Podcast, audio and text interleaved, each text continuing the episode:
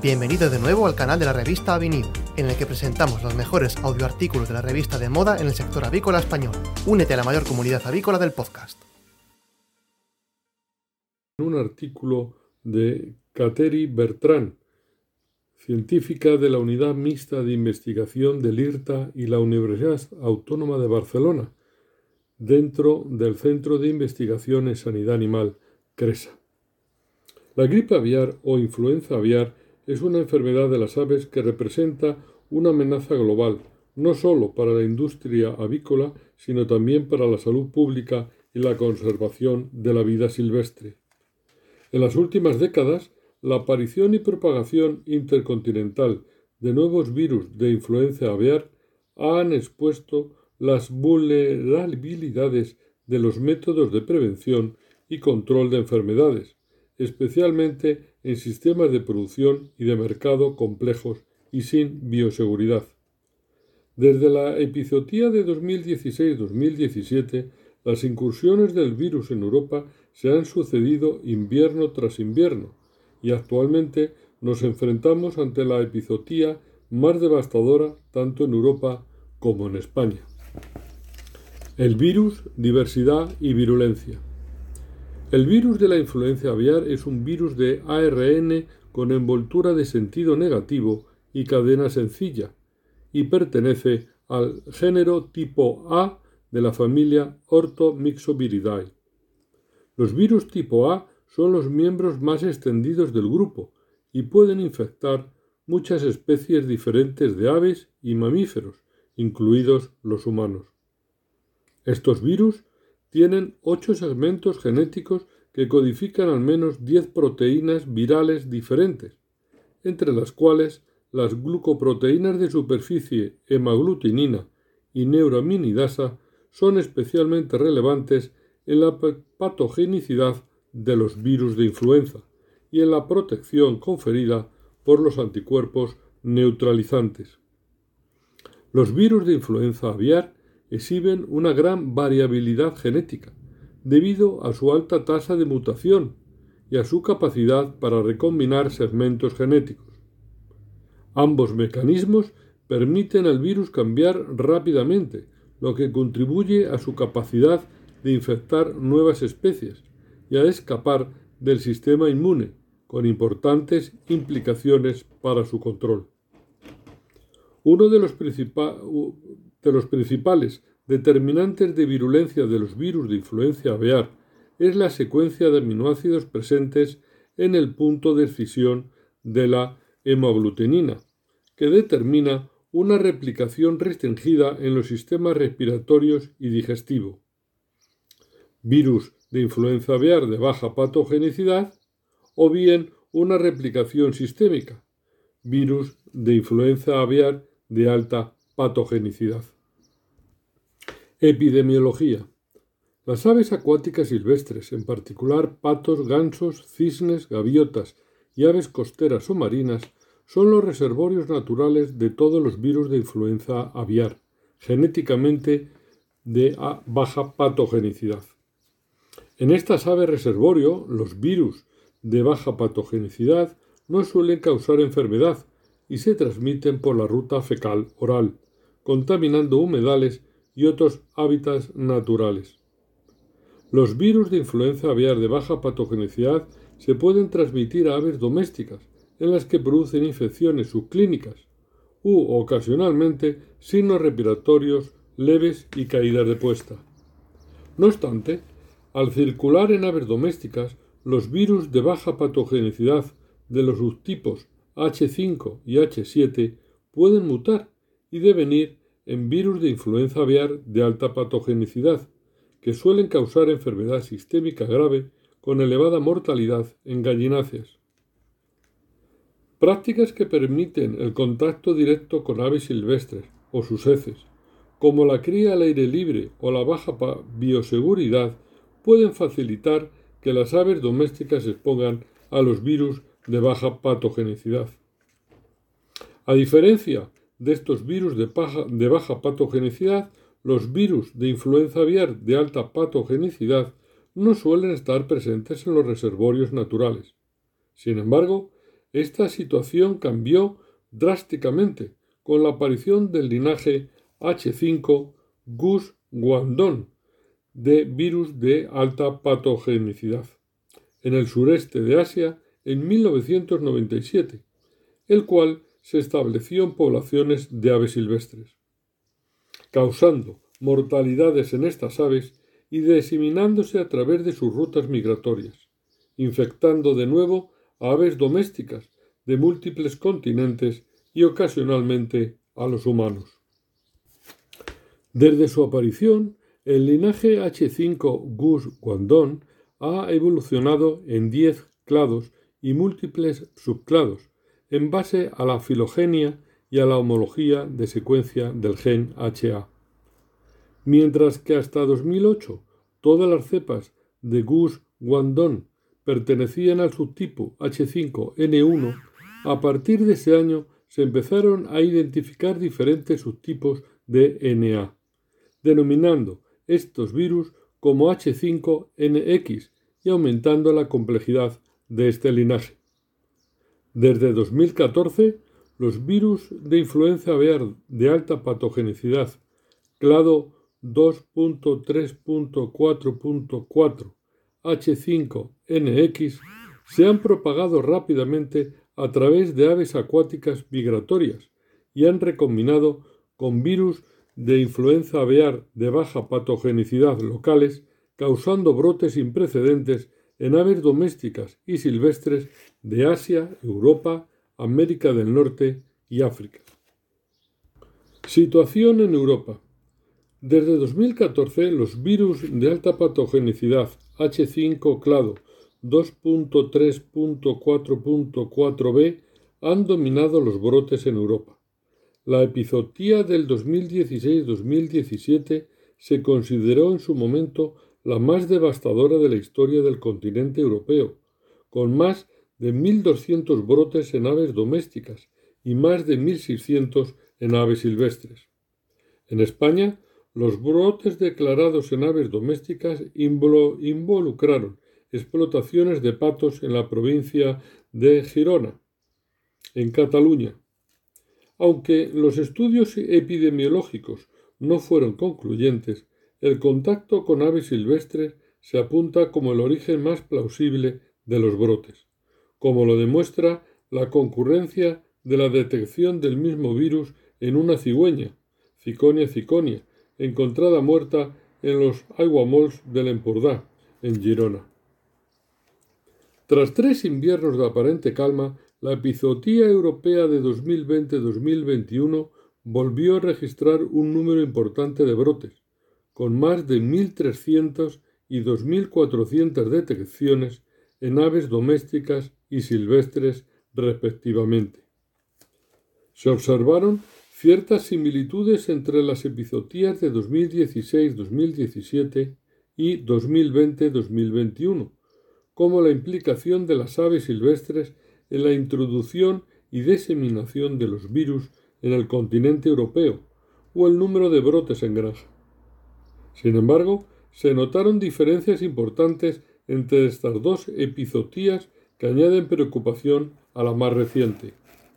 Primero, el número de detecciones en aves silvestres fue claramente superior en 2020-2021, posiblemente por una mayor circulación del virus, una mayor virulencia y o un mayor esfuerzo de vigilancia.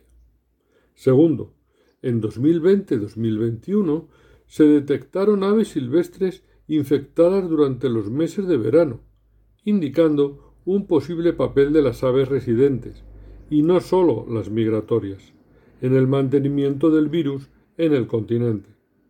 Tercero, en 2020-2021 se identificaron hasta 19 genotipos diferentes de virus circulantes en Europa, África y Rusia, subrayando una gran diversidad genética y capacidad de recombinación de estos virus.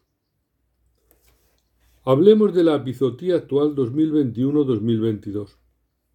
Desde octubre de 2021 y hasta fecha del 2 de marzo de 2022, 33 países europeos se han visto afectados por el virus de influencia de alta, de alta patogenicidad H5NX clado 2.3.4.4b.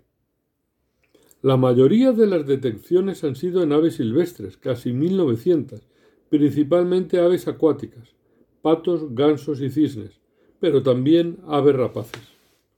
Se han notificado más de 1070 brotes en aves domésticas, siendo Francia e Italia los países que concentran la mayoría de los focos, más de 300 en cada país. Mientras que el subtipo H5N8 de alta patogenicidad clado 2.3.4.4b era el predominante en las epizootías anteriores, este invierno la gran mayoría de brotes han sido causados por el virus del subtipo H5N1, que circula tanto en aves silvestres como en aves domésticas. La epizootía actual supera a la de 2016-2017 en número de países afectados, brotes y aves infectadas, convirtiéndose en la más catastrófica del continente europeo hasta la fecha. Cabe esperar nuevos brotes en las próximas semanas, ya que todavía nos encontramos en el periodo de riesgo elevado de introducción y propagación del virus en Europa, debido a su presencia continua en aves silvestres y en el ambiente. Situación en España. Una de las peculiaridades de la epizotía actual es la afectación de los países del sur de Europa, que tradicionalmente habían quedado al margen de los focos. Teniendo en cuenta el número de focos en aves silvestres y explotaciones avícolas, el brote de gripe aviar de este año es el más grave que se ha registrado nunca en España. A fecha del 2 de marzo de 2022, en España se han reportado 24 focos en aves silvestres, afectando más de 100 aves en total en las provincias de Lleida, Girona, Ávila, Palencia, Valladolid, Salamanca, Sevilla, Huelva, Cádiz, Córdoba, Madrid, Cáceres y Badajoz. En todos los casos, las aves muertas se localizaron gracias al Programa Nacional de Vigilancia de la Influencia Aviar en España. La península ibérica se encuentra en la trayectoria de importantes vías migratorias y muchos de sus humedales son puntos de parada para la reproducción e invernada de las aves migratorias entre Eurasia y África. Así, debido al censo de aves acuáticas y a su proximidad a zonas avícolas densamente pobladas, los humedales se consideran zonas con alto riesgo de brotes de influenza aviar y es donde se intensifica la vigilancia de la enfermedad. Aun con la activación de las medidas de prevención y el refuerzo de la bioseguridad a raíz de las detenciones en fauna, un total de 23 explotaciones avícolas en las provincias de Segovia, Valladolid, Huelva y Sevilla se han visto afectadas por el virus de influenza aviar de alta patogenicidad H5N1, obligando a sacrificar más de 680.000 aves desde el 18 de enero al 2 de marzo de 2022. La mayoría han sido granjas de pavos de engorde, pero también hay focos en explotaciones de gallinas de puesta, pollos de engorde y gallinas reproductoras. En todos los casos, la sospecha de la enfermedad vino observada por la detención de un incremento anormal de mortalidad. Cabe destacar que los signos clínicos y lesiones de los virus de alta patogenicidad no son siempre indicativos de la enfermedad, y en un país donde afortunadamente no estamos acostumbrados a sufrir gripe aviar, debemos empezar a tenerlo en cuenta en nuestro diagnóstico diferencial en cuanto detectemos aumento de mortalidad, disminución del consumo de agua, caídas de la puesta o signos respiratorios. Las incursiones de los virus de alta patogenicidad H5N1 Gus Guandón en granja, tanto en España como en otros países de Europa, siguen el mismo patrón de introducción del virus mediante aves acuáticas migratorias, persistencia viral en el ambiente y exposición a aves silvestres residentes y aves domésticas, principalmente en granjas de cría extensiva. Mientras que el origen de los focos suele ser por contacto del virus con su reservorio silvestre, los datos epidemiológicos apuntan que los brotes secundarios que aparecen en la región son fruto de transmisiones entre explotaciones, ya sea por personal, vehículos de transporte, movimiento de animales o traslados de pienso y material. El control de estos brotes conlleva el sacrificio de millones de aves domésticas y restricción de movimientos de aves y productos avícolas. Tales medidas de estricto control son efectivas para controlar la propagación de la enfermedad, pero tienen un impacto económico y social dramático para el sector avícola y para la sociedad en general. Capacidad zoonótica de los virus circulantes. Desde diciembre de 2020 se han reportado infecciones en mamíferos, humanos incluidos. En concreto, se han detectado focas y, zorros infectados tanto en cautividad en Inglaterra como en estado salvaje en Alemania y Países Bajos. Hasta la fecha, las personas infectadas son siete trabajadores de una granja positiva del sur de Rusia y un hombre en Inglaterra que vivía con un gran número de patos infectados. Todas las personas infectadas fueron asintomáticas y se contagiaron a través del contacto estrecho con aves infectadas. Aun así, los eventos inusuales de transmisión de aves a mamíferos indican que estos virus tienen la capacidad de infectar células de mamífero. Por consiguiente, existe un programa de seguimiento del Ministerio de Agricultura y del Ministerio de Sanidad para el control de los trabajadores de las granjas afectadas. Asimismo, a nivel europeo se monitorean los virus circulantes para la detección precoz de marcadores que indiquen la adaptación de estos virus a mamíferos. Los virus de influenza aviar de alta patogenicidad H5NX clado 2.3.4.4b son claramente virus aviares con un nivel bajo de adaptación a mamíferos. Y se determina que el riesgo de infección para la población general es muy bajo y para los trabajadores expuestos a aves infectantes también es bajo. Perspectivas. Con la aparición del linaje Gus, Guandón, H5NX y en particular el clado 2.3.4.4b de virus de influenza aviar de alta patogenicidad, las bases de la epidemiología de los virus de influenza aviar se han tenido que reescribir. Hasta el momento considerábamos las aves acuáticas silvestres como las especies reservorio de los virus de baja patogenicidad, los cuales se podían transmitir a las aves domésticas y sólo en estas últimas mutar a alta patogenicidad. Ahora sabemos que las aves acuáticas silvestres también pueden diseminar e introducir directamente virus de influenza aviar de alta patogenicidad a las granjas, y muchos apuntan que estas especies podrían considerarse reservorio no sólo de virus de baja patogenicidad, sino también de virus de alta patogenicidad del linaje Gus-Guandón. Este cambio de paradigma conlleva consecuencias catastróficas para la detección precoz y el control de la enfermedad en la granja. Frente a este nuevo escenario, los expertos apuntan que la introducción y diseminación de nuevas cepas virales mediante aves migratorias puede ser cada vez más frecuente en los próximos años en Europa, aumentando así el riesgo de nuevas incursiones en granja. El creciente número de granjas en las últimas décadas y la aparición de zonas avícolas altamente densas, especialmente cercanas a humedales, se ha apuntado también como un factor decisivo en el aumento de la influencia aviar en el continente. A fecha de hoy, la Comisión Europea no autoriza el uso de vacunación como método de prevención o control de la influencia aviar en aves comerciales.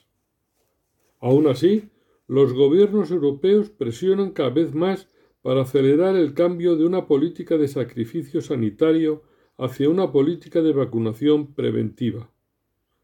Con o sin vacunación, el control de la influencia aviar requiere reforzar las medidas de bioseguridad, la vigilancia y la detección precoz. Descarga el artículo completo en avinews.com y mantente actualizado con las últimas noticias del sector. ¡Hasta pronto, Agricaster!